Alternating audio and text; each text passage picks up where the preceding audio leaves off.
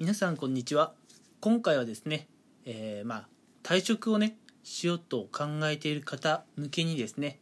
退職をするために、まあ、意識しておきたいこととかね大事にしておきたいことっていうのをちょっとお話ししようかなと思います。うん。ちょっとねその前に私の自己紹介なんですが、えー、私はですね今えー、とあるね、まあ、大手の IT 企業の方に勤めて3年目になるんですけれどもちょ3年目なったね、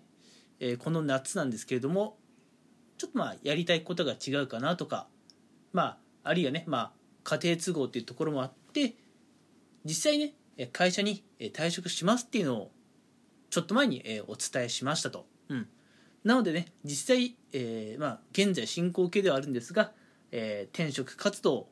とかね、まあ、退職手続きとかを今もろもろやっているっていう状況になります。うん、なのでね私自身の体験談のお話をね踏まえながらお話ししていこうと思うんですが、うん、まず今回、え、お伝えしていく内容は、まあ、会社にねあの、まあ、辞めさせていただきたいですっていうふうに退職願いを出したりとかいついつに辞めますというふうにね、まあ、退職届を出したりとか、うん、あると思うんですけれどもまあ、退職届っていうのは上司の方とねいつ辞めるかっていうのをお話しした上でね決めることなので、うん、退職届を出すためにはまず上司の方と、えー、まあ事前にお話をしなければなりません。うん、で上司の方と事前にお話をするためにはまず、まあ、退職願ってやつですね、うん、実はこういう事情で辞めたいんですっていう辞める事情をまず伝える必要があります。なので退職をするためには、うん、まずね退職届よりも先に退職願いっていうものを上司の方に出すっていうのが必要になってくるんですが、うん、あの皆さんね一番何を気にされているかっていうと退職のね一番最初のステップこの退職願いっていうのはいつ頃出せばいいのかって正直ね分かっていない方が多いんじゃないかなと思います。うんあの Google 先生なんかで聞いてみるとやっぱ退職願いとかそういった、まあ、辞めるという意向は法律上ね2週間前に、えー、伝えればまあ可能だというふうにね Google 先生言っているかなと思います、うん、確かに法律的に考えると、えー、皆さんが会社を辞めるためには2週間前、うん、辞めたいと思っている日の2週間前に言い出せばまあ一応できんことはないという状況です。うん。ただぶっちゃけ2週間前に辞めますっていう辞め方は私は絶対にお勧めできません。うん。なんでかっていうとこれは自分にもそれから周りの方にもデメリットがあるからですね。うん。まず自分にどういうデメリットがあるかっていうと、えー、まあ実は退職するための手続きってまあ皆さんねいろんな会社があって会社によってね若干違うとは思うんですが結構手続きやらなきゃいけないことって多いんですね。うん。そのやらなければいけないことの中には場合によってはね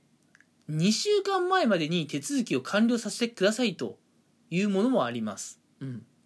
なのでいや法律上2週間前にね言えばやめられるからじゃあ2週間後に辞めますって言っちゃうともう本当にね退職手続きすごいあのー、大忙しになると思います。うん、なんで皆さん辞めるまでにね本当に時間的余裕がなくて慌ただしくね辞めることになってしまうのであのどうしてもねこう譲れない事情がね、まあ、あるっていう場合は話は変わってきちゃうんですけれどもそうでない場合は、うん。まあ、Google 先生がね2週間前でもいいよと言っていたからって2週間前にねえ、辞めるって言ってじゃあ2週間で辞めますっていうのはお勧めしないです。うん、でまたまたねこれも Google 先生に聞いてみると分かるんですがじゃあ理想的なねこう退職願いとかを言い出すタイミングっていうのは大体いつ頃なのかと言いますと、えー、まあ、退職をする1ヶ月前っていうふうになりますね。うん、まあ1ヶ月くらい前っていうのがまあまあまあ確かにいいんじゃないかなとは思います。うん。1, 1ヶ月くらい前に言えば、えー、皆さんにもそしてね皆さんの仕事仲間にもあまり迷惑がかけずにね退職できるかなと思いますが、うん、ここでね、えー、一点気をつけていただきたいことがあります。うん、それは何かっていうと皆さんね、まあの会社員であるならばこう有給っていうものがね与えられると与えられているとね思うんです。うんまあ、有給を取るのは我々ねサラリーマン会社員のね権利なので全然使っていいんですがまあ日本のねサラリーマンって実際多くの方が有給を使えずね残しちゃってると思うんですよ。うん、なのでね多くの方が、まあ、の退職するまでの間に有給を使ってしまいたいと思っているかなと思うんですが、うん、そういったこともね、まあ、考慮したりすると退職届っていうかね辞めますと言ってじゃあ実際辞めるまででどれくらい期間空けなきゃいけないのか？と言いますと実は1ヶ月でも足りないんですね。うん、なので、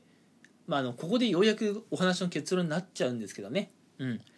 もし本当に退職をしたいというのであれば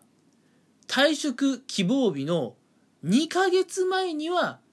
えまず上司の方にそういったお話をする必要があります、うん、2ヶ月前、うん、まあ、えー、2ヶ月前くらいに言えば、まあ、そんな慌ただしい退職にもなりませんし手続きをするための時間もありますし、えー、有給もね残っている方は全然取ることができるというそういう判断で2ヶ月前と言っています、うん、実際ね Google 先生なんかに聞いてみるとまあ2ヶ月っていう数字はねまあ出てこないです、うん、まあ出てこないです。でも多分その Google 先生っていうのはこう辞めるまでのねえー、間に有給とかを消化するっていう前提がなかったからそうなのかもしれないんですね。うん、もし、えー、まあ退職しますと言い出して実際退職するまでにたまりにたまった有給をね消費したいのであればプラスで1ヶ月間ぐらい余裕を持たせる必要があります。うん。あまあ私なんかはまさにそうでしたよ。私はもうねえー、1年間で20日ね有給与えられるんですけれども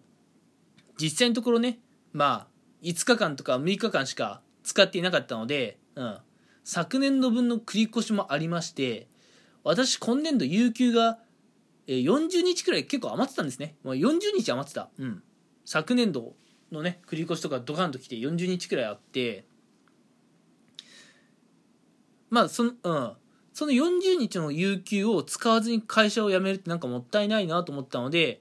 まあ、会社をま辞めるための引き継ぎ作業であったりとか、手続きをしなきゃいけない。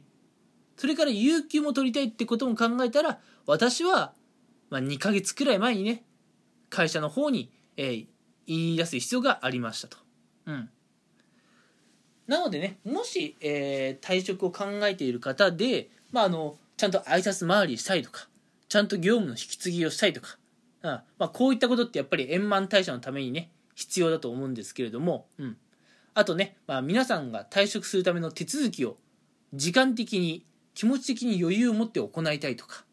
あるいは、まあ、有給もね消化したいっていう方は、えー、Google 先生ではね1ヶ月前って言ってますけれども2ヶ月くらい前にはね、えー、言い出さなければならないということをしっかりね把握しておいてもらいたいなと思います。うん。退職をするためには、2ヶ月前には会社のね、お偉いさんにはお伝えしましょうというものです。うん。で、最後に1点、これは余談なんですけどね、会社のお偉いさんに、うん、まあ、の退職しますとお伝えする際に、これ絶対ね、伝えておいてほしいことがあるんです。うん。まあ、基本的なことは Google 先生に聞けばね、えー、まあ出てくると思うので今回基本的なことはお話ししないんですが退職をしますということを、まあ、会社のね上司の方なんかにお伝えする時は、うん、最終出勤日はいつで実際の退職日はいつなのかというのをねしっかりお話ししておくべきです。え何が違うの？それって思った方いるかもしれませんこれもね私の体験談を踏まえながら最後お話ししますが最終出勤日と言っているのと退職日って言ってるのはこれは違います、うん、最終出勤日というのはその会社の従業員でありその会社の従業員として、まあ、最後ね働いた日のことを言うんです。それが最終出勤日、うん、で退職日というのは、うん、その会社の従業員であり、うん、その会社をね、えー、まあ、書類上、まあ、辞める日のことを言うんですね。うん。これ何が違うかっていうと、最終出勤日はお仕事をした日であって、退職日っていうのはお仕事をした日を指すわけではないんです。うん。なので私の場合は、えー、例えば最終出勤日を迎えました。そっから1ヶ月間ぐらいね、もうがっつり有給を取るつもりでいたので、私は最終出勤日があって、そっから1ヶ月間の有給期間があって、有給の最終日に退職日というのが私の場合にはあるという状況でした。うん。なのでね、えー、退職する際に、有給を使う気でいる方は、会社の上司の方に忘れずね、最終出勤日と退職日をお伝えするようにしましょう。その際に退職日っていうのは、会社の上司の方とね、お話しする2ヶ月以上前にはお話しするようにしましょう。これが退職するための、まあ、必要な心構えっていうとこになってくるんですかね。退職のための、うん、ファーストステップになってくるかなと思います。うん。えー、今回はですね、退職するための、えー、行動といったところのね、お話でしたが、もしね、今後、えー、こういった回、人気がありましたら、退職するための、本当にね、行動だけじゃなくて気持ち的な心構えといったところについてもねお話ししていけたらいいなと思っています。それでは今回はここまでにしたいと思います。皆さん最後まで聞いてくれてありがとうございました。